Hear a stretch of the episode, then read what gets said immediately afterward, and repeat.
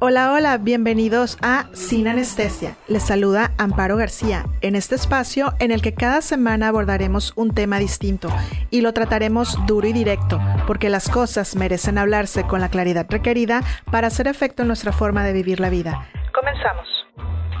Hola, hola amigos. Estamos aquí en el cuarto episodio de Sin Anestesia. Eh, estoy súper contenta porque tengo un súper invitado eh, que es Jorge Santiago Aburto, que es tanatólogo y orgullosamente comento que ha sido mi terapeuta y eh, pues estoy feliz de compartirles eh, a esta persona que es tan especial, tan profesional y que eh, muy orgullosamente fui su paciente, ya de alta ahora, y quiero compartirles para el caso de que tengan alguna necesidad respecto a pérdidas o duelos. Eh, mi super recomendación. Bienvenido, Jorge. Qué gusto estar aquí, gracias por la invitación. No, pues aquí súper contenta de que hayas aceptado y pues para abordar el tema eh, de la necesidad, ¿no? De la necesidad de una terapia cuando estás pasando, sufriendo por un duelo o una pérdida. Eh, ¿Qué nos puedes decir? ¿Qué sería el, el objeto de esta terapia y qué necesitas para iniciarla? ¿Qué se necesita para iniciar? Pues lo primero, eh, la voluntad y también tener en cuenta que la persona eh, requiere tener una necesidad de pedir ayuda. Hay personas que los duelos o las pérdidas piensan que las pueden procesar ellos mismos y en determinado momento está bien dejarlos hasta el momento en que deciden pedir ayuda. Es el momento en el que ya puede uno entrar pues en esta ayuda. Lo principal para las personas es desahogar las emociones. Siempre en una pérdida o en un duelo hay emociones de por medio. Siempre. Entonces eh, hay ocasiones que no nos permitimos o no nos damos cuenta que estamos mm, reprimiendo las emociones. Esto es muy usual. Se reprimen las emociones porque se supone que en los hombres deben de ser fuertes, no deben de llorar. Hay mujeres que no quieren mostrarse débiles porque consideran que llorar o mostrar una emoción es sinónimo de debilidad. Generalmente eso es lo que, lo que se requiere, que la persona sienta que necesita la ayuda y tenga la voluntad para poder iniciar una, una terapia. Ok. Yo como paciente que fui, eh, siento que lejos de, como comentas, ¿no? De que, de que digan es una debilidad, yo creo que tiene que ser uno bien valiente para eh, entrar a una terapia, porque obviamente vas a tocar el tema de tu pérdida o de tu duelo, pero esos mismos puntos te llevan a, ver otros otras rubros de tu vida, ¿no? Eh, incluso de tu núcleo familiar, de tu infancia y demás, que te, que te hacen mover muchas fibras que, tú probablemente ni siquiera tenías eh, en conciencia. Eh, que te habían hecho daño, que te habían hecho una herida, y eso es algo ah, muy duro de enfrentar, ¿no? De enfrentar y de superarlo. Entonces sí pienso que lejos de que sea una debilidad es, ser de valientes, el acudir a terapia y el acudir y el mantenerte, porque yo confieso, y tú lo sabes, que yo cuando fui a terapia, eh, yo creo que fue hasta la tercera, ¿no? Que fue la vencida, que ya fue que me quedé en definitiva, que dije, no, ya me tengo que caer y lo tengo que hacer. Pero yo creo que ahí este, me dio, más que nada, el que yo todavía tenía como la esperanza de salvar la relación y, de decir, no, pues es que si todavía yo estoy viendo una posibilidad de salvar la relación, es incompatible que yo siga yendo a terapia porque pues o, ya perdí o no perdí, ¿no? Este, y después regresaba y estaba así como dos, dos sesiones y luego ya no iba por lo mismo porque todavía estaba como en ese estira y afloje de aceptar y de no aceptar la pérdida, ¿no? Que, fuera, que era la conclusión de mi relación. Pero ya una vez que, que, que, yo, este, fue así como un día que dije, este, no más, o sea, ya no puedo seguir en esta situación, o sea, yo tengo que estar bien y tengo que hacer lo que tenga que hacer para estar bien.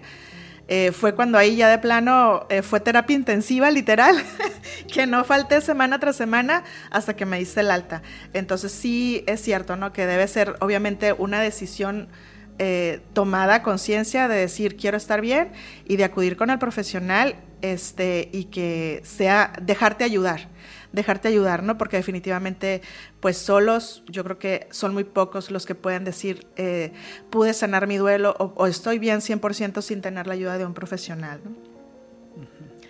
Este, bueno, ¿y qué experiencias nos puedes decir? Como cuánto tiempo les toma en promedio a una persona el, el sanar un duelo, ¿no? El sanar una pérdida.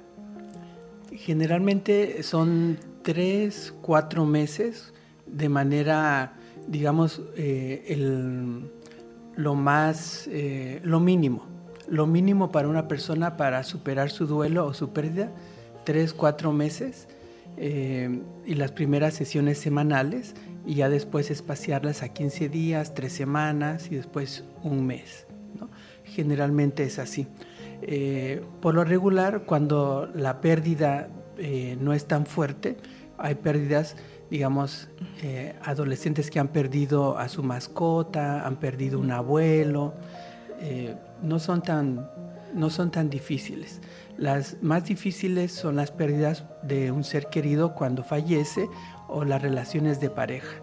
Son las más duras y las más difíciles porque depende mucho el nivel de apego que la persona tenía con la persona que, ya no va a ver o, que, o que perdió. ¿sí? No es lo mismo perder a un padre, a una madre, que perder, digamos, un abuelo, un tío. Sí, obviamente, ¿no? El nexo no es igual. No, el vínculo es diferente, pero incluso las relaciones de pareja en este momento son, digamos, de las situaciones más, más fuertes, porque ya conllevan muchísimos ingredientes que no tienen las relaciones padres e hijos, por ejemplo. Sí, eso es muy difícil. Oye, eh, Jorge, ¿nos pudieras comentar, em, digo, ahora sí que al modo de prevención, este, cómo pudiéramos manejar a lo mejor el no tener apegos tan, tan, tan, tan duros que al momento en que se pueda suscitar una pérdida, no te cueste tanto trabajo salir de ello? O cómo manejar eh, las situaciones de pareja también eh, donde los apegos ya terminan siendo algo tóxico, ¿no? Sí, definitivamente. Yo creo que aquí el equilibrio, siempre hay que buscar un equilibrio. Como seres humanos eh, somos capaces de determinar en, en cuándo o en qué momento yo estoy dando de más o estoy percibiendo que la otra persona mm, me da de menos. Estoy hablando de una relación de pareja en donde la reciprocidad es lo primero y lo más básico que se necesita cuidar en una pareja.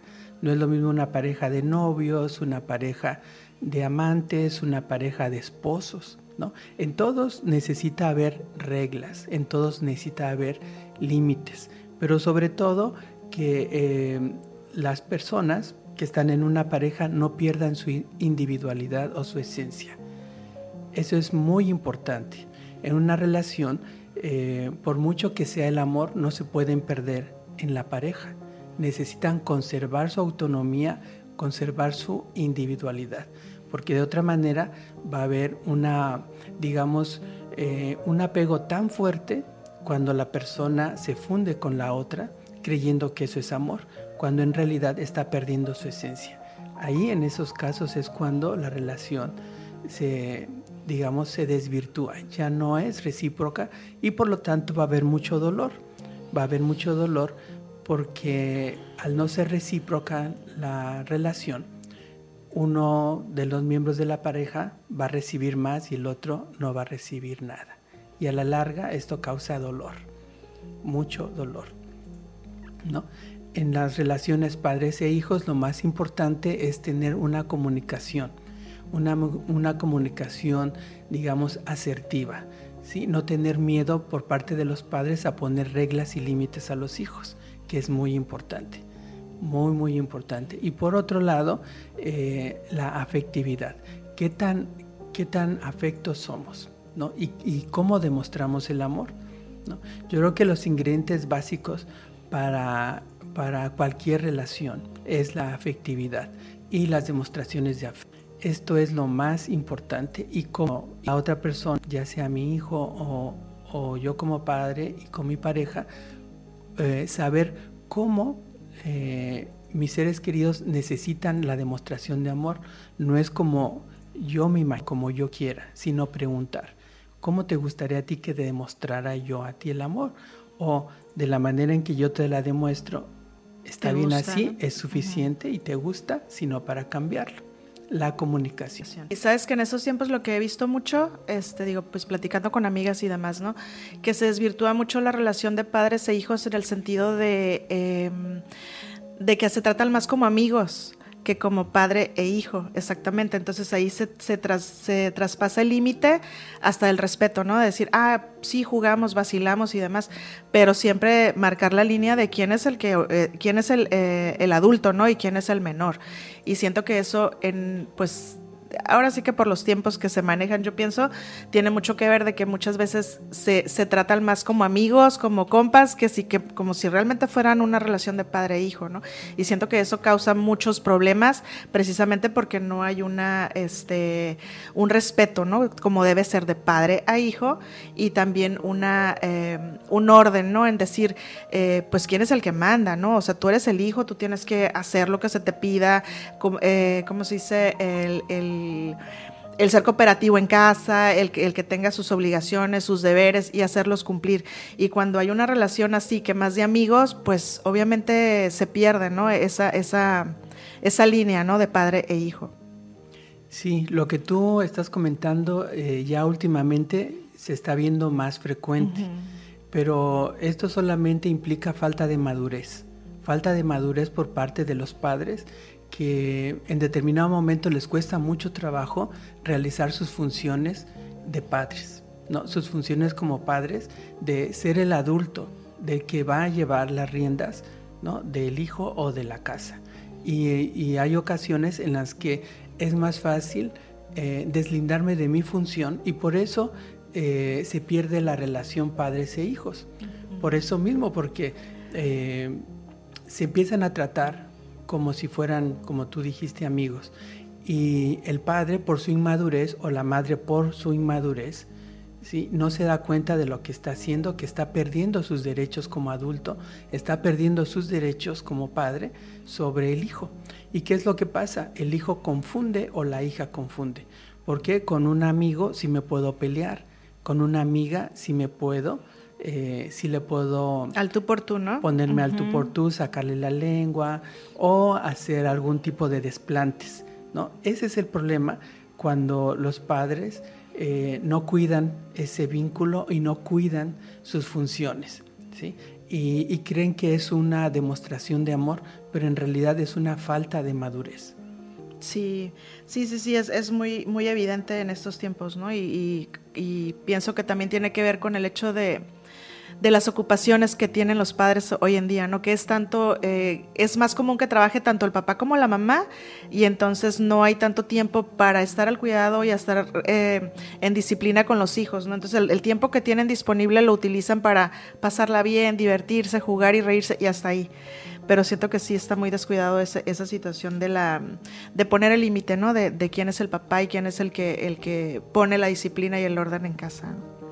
Entonces, ese es un tip muy bueno. Eh, respecto a lo, a lo, volvamos a lo de la terapia. Este, si bien es cierto, la terapia va enfocada en la pérdida, pero eh, como, como en, mi experiencia fue, pues también te lleva a ver este, situaciones pues más profundas, ¿no? De tu ser, de, de tú como persona individual, de, tus, de, de tu núcleo familiar. Este, ¿Esa situación siempre ocurre en una terapia eh, de, tanatología? Al principio las personas van por su pérdida, pero piensan que su pérdida actual o, la reciente o por lo que acuden a la terapia, piensan que es justamente lo que les duele. Pero en realidad no. Eh, como yo te dije, tres o cuatro meses para, para trabajar ese duelo o esa pérdida, pero si la persona quiere profundizar más o quiere sanar a un nivel más profundo, pues ya se requerirían más sesiones y pues más tiempo, ¿Por qué? Porque lamentablemente la, una pérdida siempre nos va a remover las pérdidas anteriores. Eh, no estamos conscientes de que eh, las pérdidas no son solamente personas que, desaparecen de nuestra vida, ya sea por, por fallecimiento, un accidente, cambian de ciudad, sino hay duelos de, otro tipo. De, cuando perdemos nuestra niñez y somos adolescentes, dejamos de ser adolescentes, jóvenes, pero aún todavía hay más pérdidas, ¿no? Pérdidas que no son reconocibles a primera vista, pero eh, al final eh, las pérdidas siempre van enlazadas unas a otras, son como eslabones de una cadena y por eso eh, nos duele. ¿sí? Generalmente, digamos como que en la superficie tendríamos nuestro duelo, el reciente, pero más a profundidad tenemos otro. Algo muy, muy clásico en, las relaciones de pareja es que eh, las personas eh, cuando van a, terapia y mencionan cómo, cómo, es el trato de su pareja o cómo los trata su pareja. ¿sí? Eso eh, lo, lo, lo conducimos siempre a cómo fueron tratados en la infancia por sus padres. Y al final siempre es una relación ¿sí? de, de cómo cuando fueron niños, sus padres eh, representaron un papel frente a ellos como parejas. Entonces los hijos cuando se convierten en adultos, ¿sí? emulan o, o, más bien viven esa misma relación que sus padres, pero no lo tienen consciente. Entonces, eh, esas pérdidas, como vuelvo a repetir, parecieran eh, actuales, pero en realidad son desde muchísimo más atrás. Todas las pérdidas son, eh, vienen desde la infancia. Todo el problema es en la infancia, en cómo de niños interpretamos una realidad y nos quedamos con esa interpretación y esa interpretación la llevamos a la adultez y con esa misma eh, con esa misma interpretación nosotros vivimos una vida y pues así es como vamos eh, Haciendo lecciones de la vida, ¿no? Exacto, de manera inconsciente. Sí. Bueno, a mí, quiero comentarte, Jorge, que a mí esta terapia, yo la seguí, obviamente, hasta, hasta, hasta terminar con todo.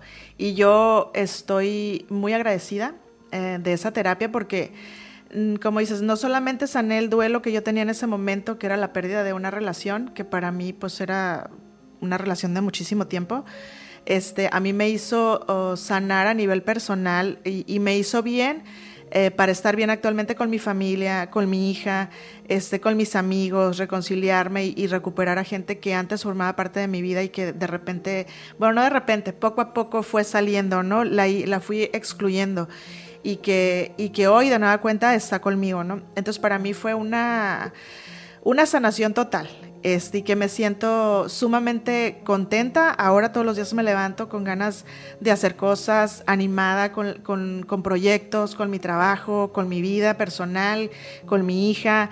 Este, es una, es una, una sensación de bienestar que, que si yo pudiera compartírsela a todo el mundo, yo se la compartiría. Y de hecho es lo, es lo que he hecho con gente que me, que me conoce y que pues obviamente supo lo que pasé y que saben que la estaba pasando mal y que me preguntan, ¿no qué hiciste? Yo fui a terapia. y y rápidamente le doy tu contacto si quiere contactarte. Y sé que muchos lo han hecho y yo me alegro mucho porque digo, este, se van a sentir bien y van a estar bien así como lo estoy yo. Entonces, este, para mí... Eh, que, eh, ah, y algo que quería comentar, fíjate también, es importante que las personas sepan que no siempre con el primer terapeuta que vas es el, es el que te va este, ¿cómo decirlo? El que te va a hacer clic o el que, el que va a hacer, este, eh, no, y no porque vayas con uno y no te funcione o no te sientas cómoda, no quiere decir que, ah, es que la terapia no sirve y no funciona, no. De hecho, yo fui, eh, creo que a tres, si mal no recuerdo, antes de ir contigo, este, en las que yo me sentía perdida. O sea, yo entraba a terapia con la intención de estar bien, de, que pues empezar un, este, un proceso y, no me sentía cómoda o no me gustaba eh, o no había esa de decir, híjole, pues vi un puntito de luz al final del túnel, no, y no, y yo decía, bueno, voy con otro, y voy con otro. Y al final cuando me recomendaron contigo, este, recuerdo que eh, muy prejuiciosamente dije, híjole, es hombre. y dije, no, no, ¿cómo voy a ir con un hombre? Había ido con tres mujeres anteriormente. Y dije, bueno, ya era, en un punto crítico de mi situación que yo dije, bueno, si ya he ido con tres y no me funcionan y han sido mujeres, dije, bueno, ¿qué me va a quitar ir a una más con un hombre? Este, pues igual y sí me va bien, ¿no? Y este, y, y, fue la mejor elección que pude haber hecho, porque desde el día uno que fui a terapia contigo, yo me sentí súper cómoda, me sentí este, muy, eh, muy cuidada y, sentí, y te lo digo así de corazón, yo cuando regresé a mi casa ese día que iba en el carro, dije, él va a ser el que me va a sacar de esa situación. Y, y felizmente así fue. Costó muchos meses, muchas horas, pero así fue. Y, este, y yo por eso siempre feliz de compartir tu contacto a quien me lo pida. Entonces, sí, eh, la terapia, eh, hablando de una pérdida, pues sí es súper bueno tomarla. A veces la gente quiere hacerlo por, por sus propios medios, decir yo puedo, ese, no, el tiempo cura, el tiempo pasa y voy a estar bien, pero realmente este, es una herramienta excepcional, ¿no? El acudir a terapia para, para poder estar bien y apurar procesos, ¿no? De, realmente sentir una mejora y de sentirte positiva de nueva cuenta, de sentirte eh, hasta poderosa de poder hacer y, este, de tu vida, eh, de todo, ¿no? Hasta de tus trabajos, de tu trabajo, de tus ocupaciones, cosas que te llenen y que te, que te hagan una vida feliz, ¿no? Porque la pérdida de la persona que haya sido de la forma como dices, haya sido por fallecimiento o por una separación, una conclusión de una, de una relación, eh, pues esa no es toda tu vida, ¿no? Y eso también es importante este, que la gente lo tenga preciso, ¿no? Que, que, que, como mencionaste, bien mencionaste, o sea, una relación, pero no, no porque tengas una relación tienes que dejar de vivir eh, eh, tu vida personal, las cosas que a ti te llenan como individuo, ¿no? Las cosas que a ti te gusta hacer, donde te gusta trabajar, tus amistades, este, tu familia, que se respete cada, pues, cada cosa que forma parte de tu vida que sí la puedes compartir obviamente, pero que no se tenga por qué excluir para poder mantener un nexo o un, vínculo con una persona. Sí, así es. Em, pues acudir a terapia no nada más es ir a contar lo que te pasa, sino expandir tu mente y abrir tu nivel de conciencia hasta donde eh, tú lo permitas. Por ejemplo, eh, las personas a veces están tan centradas en el conflicto que no se dan cuenta que alrededor tienen varias herramientas y tienen varias cosas que pueden disfrutar o que pueden ser igual de disfrutables. Sin embargo, se cierran. Se cierran y no saben cómo moverse. Es ahí en donde entra pues la ayuda del especialista, en donde pues se les va ayudando a que vean ¿no? y que recorran o busquen otras posibilidades otros, eh, otras alternativas. ¿no? Eso es lo importante. Nada más señalar que la persona tiene la posibilidad de elegir, de elegir. ¿sí? Es algo muy importante, que hay muchas posibilidades. Sin embargo, cuando estamos solamente enfocados en el conflicto, no vamos a, eh, no vamos a salir adelante, y mucho menos sin ayuda sin ayuda. Sí, es como dicen eso de que cuando se te cierra una puerta de felicidad y siempre se te van a abrir otras puertas de felicidad, pero si estás enfocado nada más en ver la puerta que se te cerró, pues, o sea, ni cómo le hagas, ¿no? Aunque tengas 20 puertas abiertas al lado, nunca las vas a ver. Y eso, pues sí, es importante, ¿no? el, el, el precisamente la ayuda de un profesional para que puedas ver, o sea, que no nada más ese puntito negro que está en ese momento es lo que es tu vida, ¿no? Es, es un abanico de posibilidades lo que puede hacer y lo que te puede dar este felicidad y darte plenitud, ¿no? En, tu vida.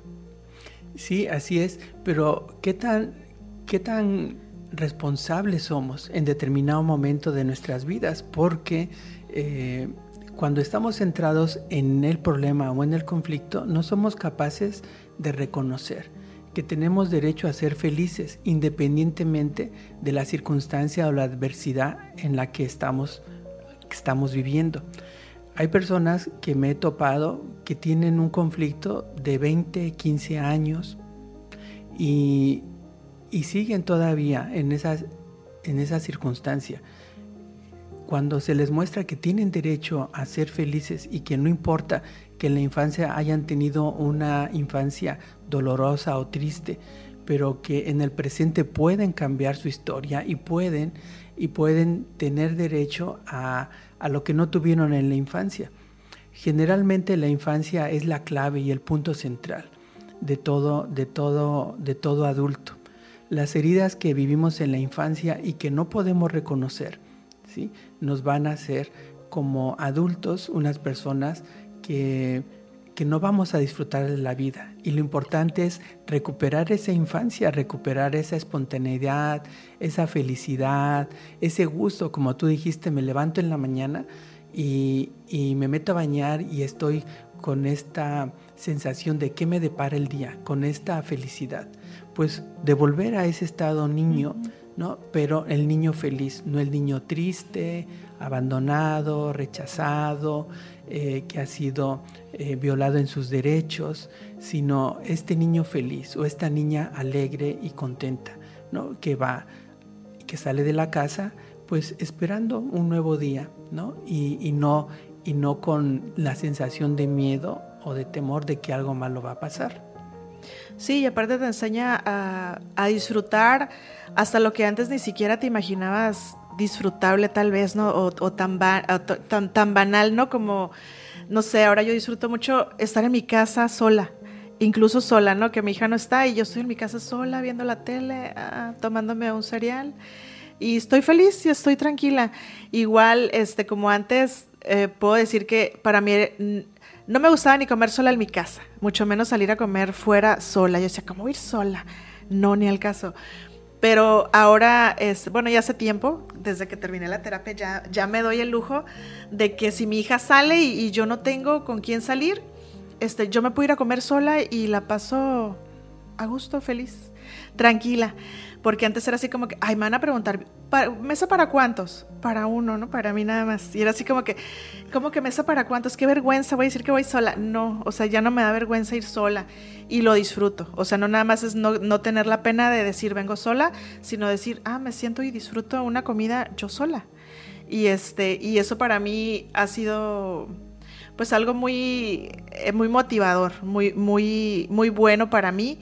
Este, y que antes digo, aún y cuando tenía pareja, o sea, yo imposible que fuera a comer sola, aunque fuera, anduviera trabajando, y híjole, llegó la hora de comer, ay, voy a comer sola, ay, no, no me gustaba comer sola. Y ahora, eh, pues digo, qué bueno si tengo compañía, pero si no, o sea, igual la paso bien. Y eso me encanta.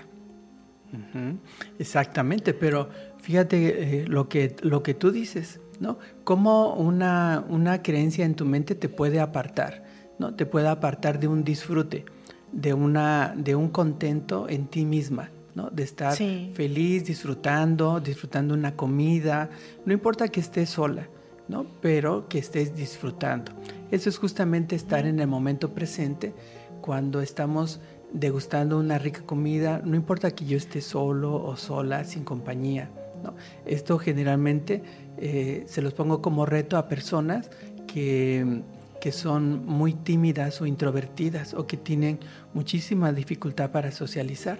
Les dejo justamente esto de tarea. Váyanse a comer, váyanse a cenar ustedes solos y se van a vestir, eh, se van a poner bien guapos, bien guapos, bien guapas, ¿no? Hubo un caso de una chica muy guapa, pero le costaba mucho trabajo esto. Entonces le dije, "No, te vas a poner un buen vestido, te vas a perfumar y vas a ir a cenar a un buen lugar porque te lo mereces." No, pero es que vas a ir.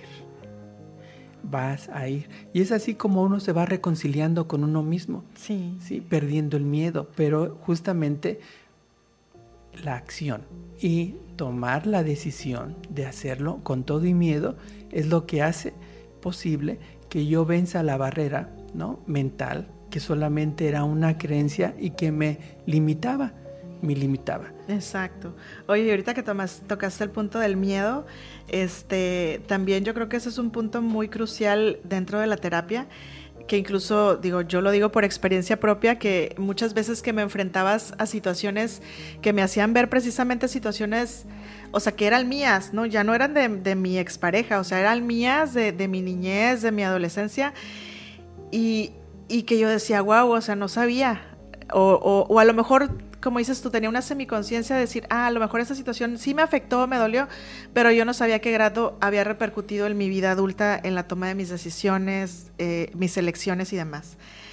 Y es bien duro, o sea, enfrentar ese miedo, decir, híjole, o sea, me, voy saliendo de terapia con, con esta situación que descubrí o que me di cuenta y de decir, ay, voy a regresar y a lo mejor me va a decir otra peor. ¿ah? Pero es cuando dices, no, o sea, quiero estar bien o que quiero estar 100% bien. Y pues no importa cuántas verdades tenga que salir a flote o cuántas cosas tenga que yo este, resolver.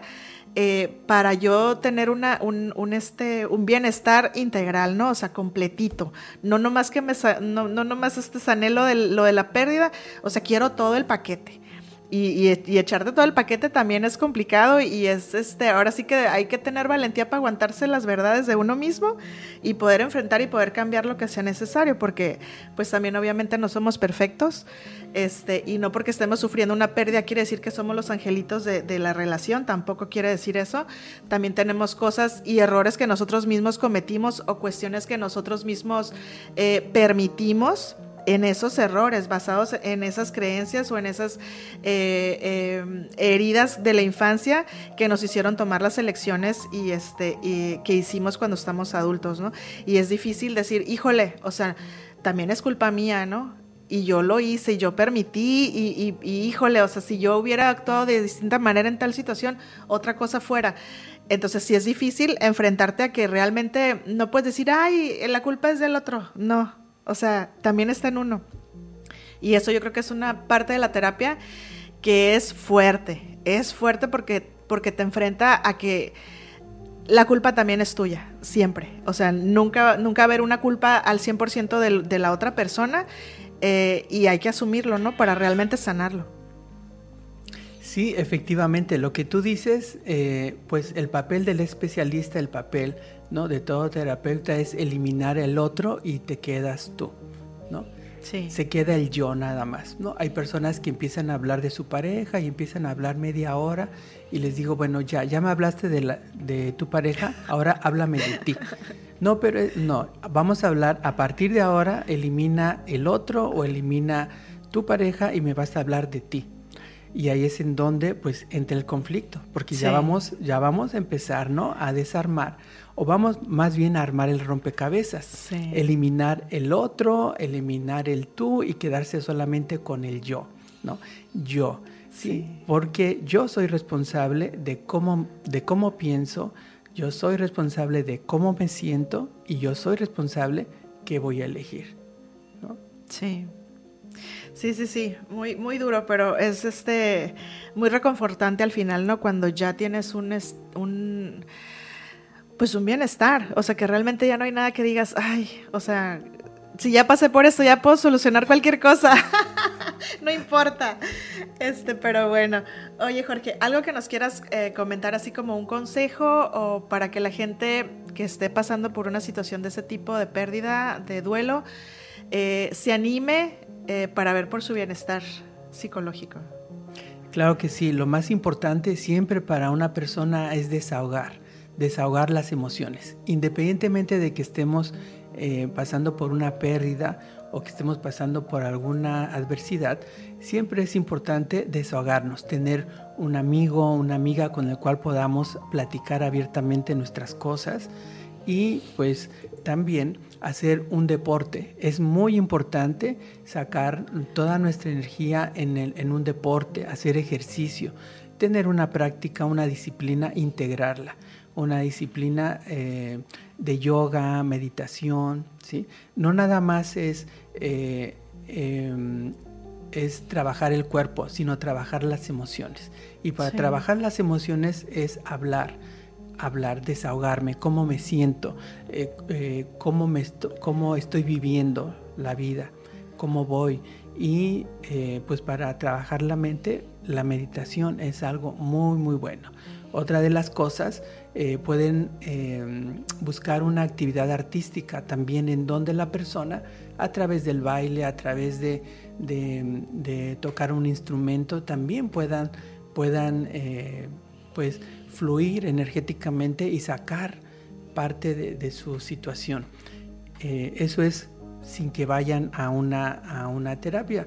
Esto podría ser así como algo que puedan integrar eh, cualquier persona, cualquier persona, para no tener, para no estar sobrecargados y no saturarse, ¿no? No saturarse y pues ya las personas que sí necesitan, que sienten que necesitan pues acercarse efectivamente a un terapeuta, a un psicólogo, a alguien, ¿no? Que les pueda ayudar en su manejo emocional y en su manejo pues conductual en algunos casos, ¿no? Y sobre todo que eh, tengan esto como un autocuidado, eh, un autocuidado porque a veces eh, no invertimos en nosotros, invertimos en una casa, invertimos en un auto, pero quien genera para eso no está invirtiendo en sí mismo, no está invirtiendo en sí mismo.